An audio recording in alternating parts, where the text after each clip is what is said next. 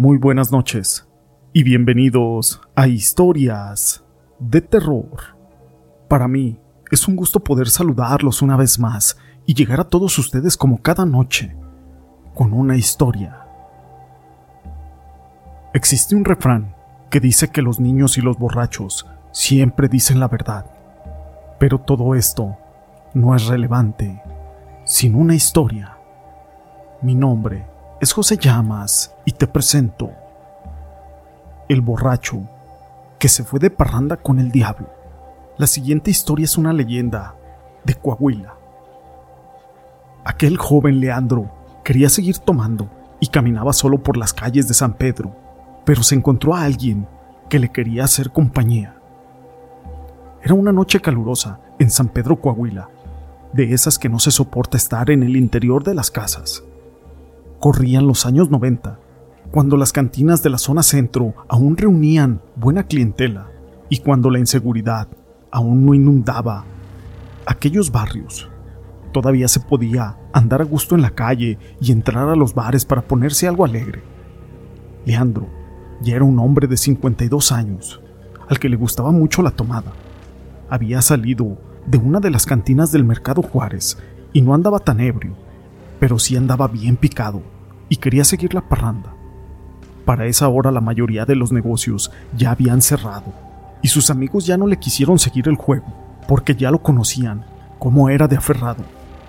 El hombre delgado y de una estatura no tan baja y no muy bien vestido caminó por un buen rato por las calles de la zona centro viendo cómo le hacía para poder seguir tomando, pero no daba con bola, ya que la hora marcaba pasada la medianoche ya ni el ladrar de los perros se escuchaba. Se paró en una esquina cercana del mercado y para su buena o mala suerte, ahí se topó con un amigo. ¿Qué hubo, Leandro? ¿Te dejaron solo tus amigos? ¿Quieres un trago?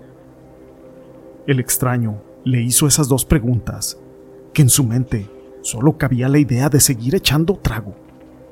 Leandro ni siquiera preguntó su nombre ni qué andaba haciendo esas horas en la calle.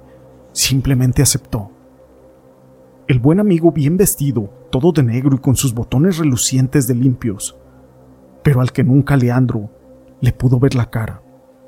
Tal vez por el sombrero de ala ancha que portaba, pero lo invitó a caminar. No se veía ni un alma en la calle de la ciudad, solo Leandro y él, su amigo sin rostro. Se fueron caminando y bebiendo hasta llegar a una de las esquinas, en donde antes era Continental San Pedro, ahora un almacén refresquero. Ahí se sentaron en unas piedras, y aquel nuevo amigo de Leandro le comenzó a preguntar por sus compañeros de parranda. Se sabía los nombres de todos y de cada uno, y eso era algo que poco a poco le fue dando miedo, esto por todo lo que le decía ese misterioso hombre. Leandro ya no le estaba haciendo tanto caso al sujeto y le fue pareciendo tenebroso, por las palabras que salían de su mal hablada boca y por el desagradable olor a azufre que estaba comenzando a percibir. De repente Leandro vio como una densa nube de neblina comenzó a salir de la vega que ahí se encuentra. ¡Ay, güey! Esta cosa ya no es de Dios. Esas palabras las repetía Leandro en voz baja, y como de magia, la borrachera se le comenzó a bajar. El misterioso amigo se paró, pero este ya no era humano. Leandro vio que sus pies ya no tenían botines, aquellos botines relucientes que él le había visto anteriormente. Ya no los portaba. Ahora sus pies eran de animal.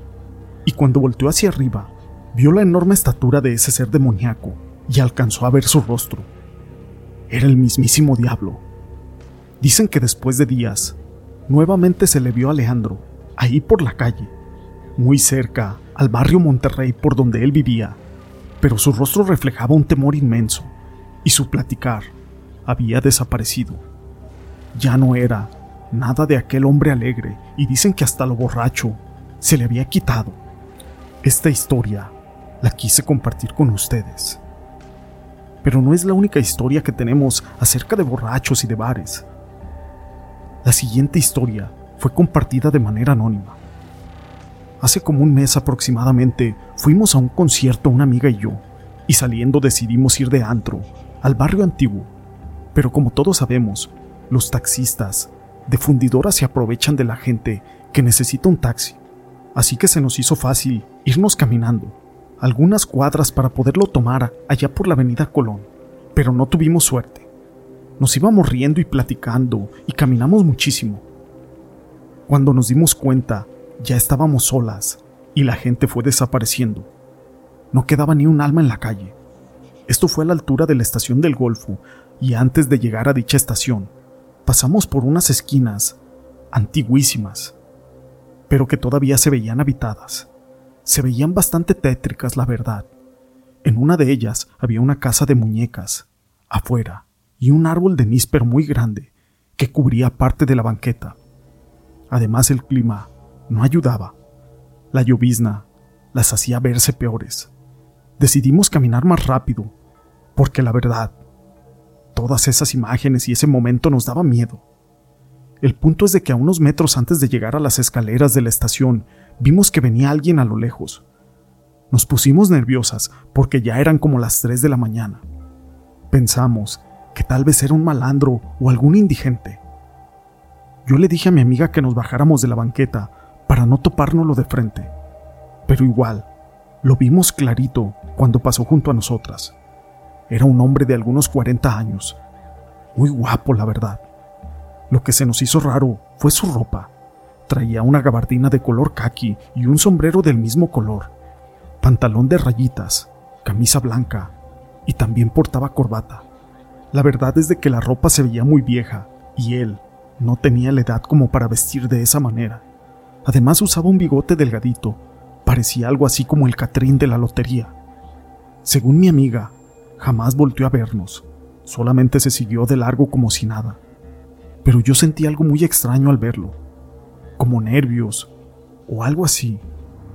Mi amiga solamente me dijo, ¿qué onda con el dandy? Combina perfecto con todas las cosas. Yo seguía sintiendo raro. Además, no escuché el ruido de sus zapatos y por lo mismo volteo para verlo de espaldas. Pero ¿cuál fue mi sorpresa?